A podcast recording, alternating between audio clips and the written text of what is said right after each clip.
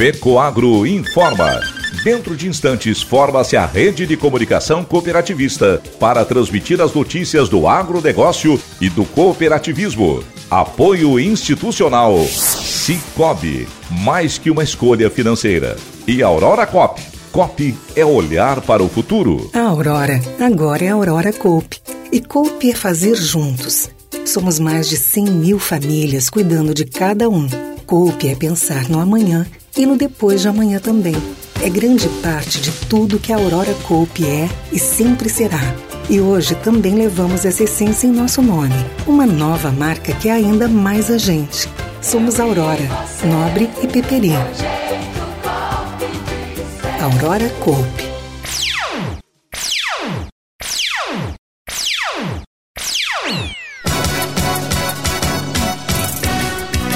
Agronegócio deve ter maior crescimento em cinco anos e ser o único motor do PIB em 2023. Cicobi Crédito Itaipu paga mais de 7,2 milhões de juros ao capital para associados. Essas e outras notícias logo após a nossa mensagem cooperativista. A FECOAGRO disponibiliza ao mercado de fertilizantes novas tecnologias de nutrição e proteção de grânulos. O Cooper N+, com duas moléculas de proteção, reduz perdas por volatização e lixiviação, facilitando a sua aplicação e otimizando a absorção pelas plantas. Aumente o aproveitamento de nitrogênio na sua lavoura usando Ureia Cooper N+, um produto com mais proteção e de fácil manejo. Produtos exclusivos da FECOAGRO. Peça já na sua cooperativa.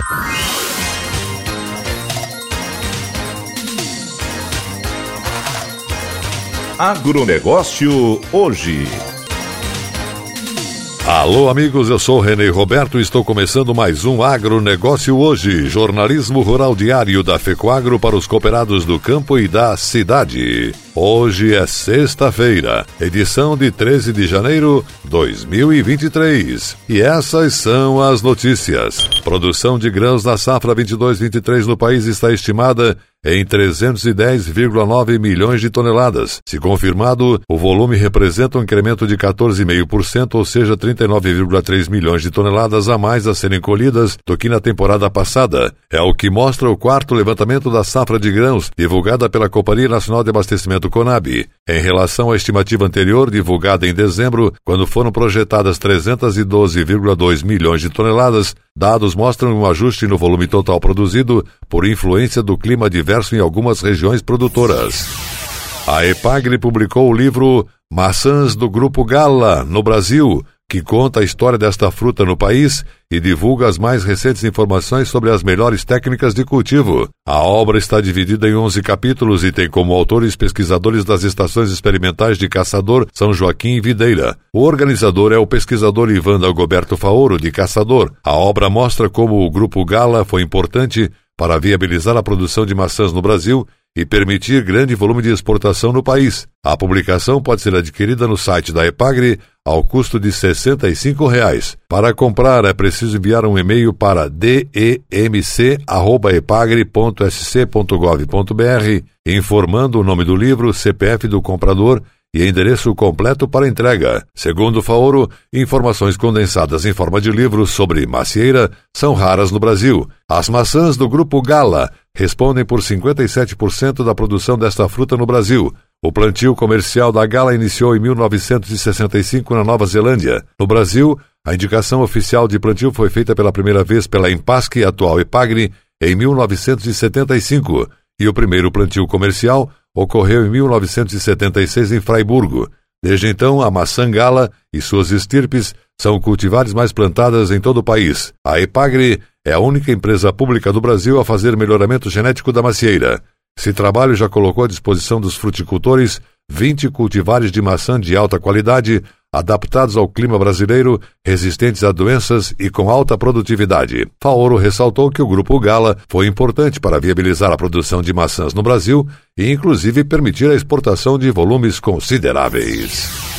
Os associados da Cooperativa de Crédito Cicobi Crédito Itaipu de Pinhalzinho já receberam a remuneração de sua cota capital, o tradicional juros ao capital do ano de 2022. O pagamento foi feito pela cooperativa aos seus associados de acordo com as respectivas cotas partes do capital de cada um. No modelo cooperativo, ao se tornar sócio, você dá início à formação do seu capital e ainda recebe as sobras de suas movimentações financeiras. O cooperado pode adquirir quantas cotas partes quiser e quanto maior a movimentação financeira na cooperativa, mais participa dos resultados no final do ano. Após o encerramento do balanço de cada ano, a remuneração sobre o capital acumulado é determinada conforme legislação vigente. Tal distribuição pode ser incorporada ao capital ou eventualmente paga de forma total ou parcial em conta corrente dos cooperados. No ano passado, o Conselho de Administração do Cicobi Crédito Itaipu Cooperativa de Crédito decidiu que o valor distribuído sobre juros ao capital correspondesse a 100% da taxa média de remuneração do índice da poupança. Foram mais de 7,2 milhões de reais destinados aos associados com capital social integralizado.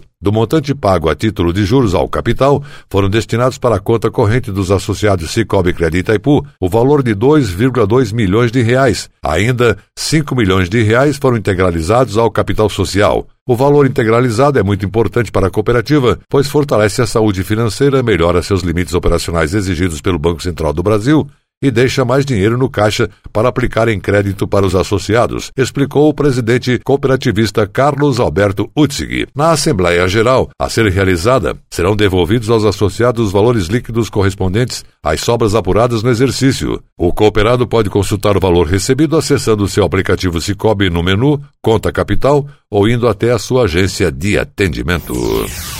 O ministro da Agricultura, Carlos Fávaro, destacou a importância da agropecuária para garantir alimentação para todos os brasileiros. Imagine quantos brasileiros não puderam almoçar hoje. Esse é o nosso primeiro desafio, e a agricultura, a produção de alimentos tem um papel fundamental, destacou. Para ele, é preciso capacitar as pessoas para que possam ter uma renda maior. Temos que pensar na renda, na qualificação, no treinamento e na capacitação de pessoas para que homens e mulheres desse país possam, com o seu suor do trabalho, ter dignidade, comprar seu alimento e viver melhor. Segundo o ministro, o principal gargalo do Ministério da Agricultura é a imagem do Brasil em relação à questão ambiental. Precisamos reconstruir pontes com a comunidade internacional, não porque eles querem, mas porque se faz necessário. Carlos Fávaro enfatizou que se hoje o Brasil é um dos maiores players mundiais na produção agropecuária, é graças à inovação tecnológica desenvolvida nos últimos anos. O primeiro compromisso assumido por ele durante a cerimônia de posse foi o fortalecimento da empresa brasileira de pesquisa agropecuária Embrapa. Lembrando os questionamentos sobre as relações do Ministério da Agricultura com o Ministério do Meio Ambiente e com o recém-criado Ministério do Desenvolvimento Agrário e Agricultura Familiar, o ministro disse que todos se surpreenderão. Estamos todos no mesmo barco, disse para a plateia que acompanhava a cerimônia de transmissão de cargo de ministro no auditório da sede da Embrapa. E a seguir, depois da nossa mensagem cooperativista, nossa última notícia. Aguardem. Eu só queria te contar sobre o cooperativismo financeiro. A união de pessoas. Gente que não é só cliente, é dona e dono. Isso é ter voz. Participação até nos resultados. Cooperativa não é banco nem fintech. É inclusão de verdade. E quanto mais gente fizer parte, maior será a transformação. Tá aí a explicação. Explicação, tem explicação, explicação. Mais que uma escolha financeira Cicobi.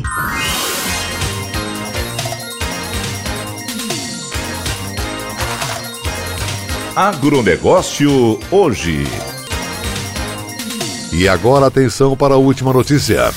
O agronegócio deve voltar a crescer em 2023, após recuar em 2022 e ser o motor da economia brasileira no ano que vem, talvez o único. O Instituto Brasileiro de Economia, IBRE, da Fundação Getúlio Vargas, FGV, calcula que o produto interno bruto PIB do setor avançará 8% no próximo ano, depois de encolher 2% neste. Já o analista do Santander espera uma queda de 0,3% no PIB do agro neste ano e uma expansão de 7,5% no próximo. Se os números projetados se confirmarem, será o maior crescimento do setor desde 2017, quando a alta foi de 14,2%. Parte do resultado positivo esperado para 2023 será apenas efeito da comparação com 2022 fraco, dizem economistas, e as projeções otimistas ocorrem porque a safra deve ser recorde. O IBGE diz que a safra de grãos, cereais e leguminosas deve alcançar 293,6 milhões de toneladas em 2023, uma alta anual de 11,8%. Para o IBGE, O setor será o único a crescer de forma expressiva em 2023, quando o PIB do Brasil deve ficar praticamente estagnado. Nossa projeção de PIB está abaixo do mercado. Tem casas que apontam 1% e nós estamos com 0,2%. Isso com o agro, que é 10% do PIB, avançando 8%. Então projetamos uma queda pesada da atividade em geral, afirma Marina Garrido, economista do Instituto. A alavanca da economia deverá ser principalmente a soja e o milho. O economista Gabriel Couto, do Santander, lembra que a safra de milho de 2021 foi comprometida pela seca e que em 2022 o problema foi com a soja. A expectativa agora é ter safras boas das duas commodities. Se tivermos a safra de soja cheia, que é o que esperamos, isso impulsionará o PIB agrícola. Couto disse que o Santander não espera que a desaceleração global prevista para 2023 tenha impacto no agronegócio brasileiro por hora. Não estamos vendo o produtor tirando o pé do acelerador. Ainda que ele resolva estocar grãos, a produção estará lá. O impacto do desaquecimento da economia global tende a ser no médio prazo. Luiz Carlos Correia Carvalho, presidente do Conselho Diretor da Associação Brasileira do Agronegócio, ABAG, diz que os produtores conseguiram plantar soja e milho na época correta neste ano e a tendência é que a colheita de 2023 seja boa. Com isso, o valor bruto da produção deve crescer ao menos 5% para mais de 1,3 trilhão de reais. Além da soja e do milho, Carvalho destaca que a produção de cana-de-açúcar, frutas e hortaliças também estão indo muito bem. O agronegócio hoje, jornalismo rural da FECOAGRO no rádio, fica por aqui e volta segunda-feira nesse mesmo horário pela sua emissora de preferência. Não esqueça, nesse final de semana temos um encontro marcado com o nosso informativo agropecuário tradicional. Um forte e cooperado abraço a todos e até lá!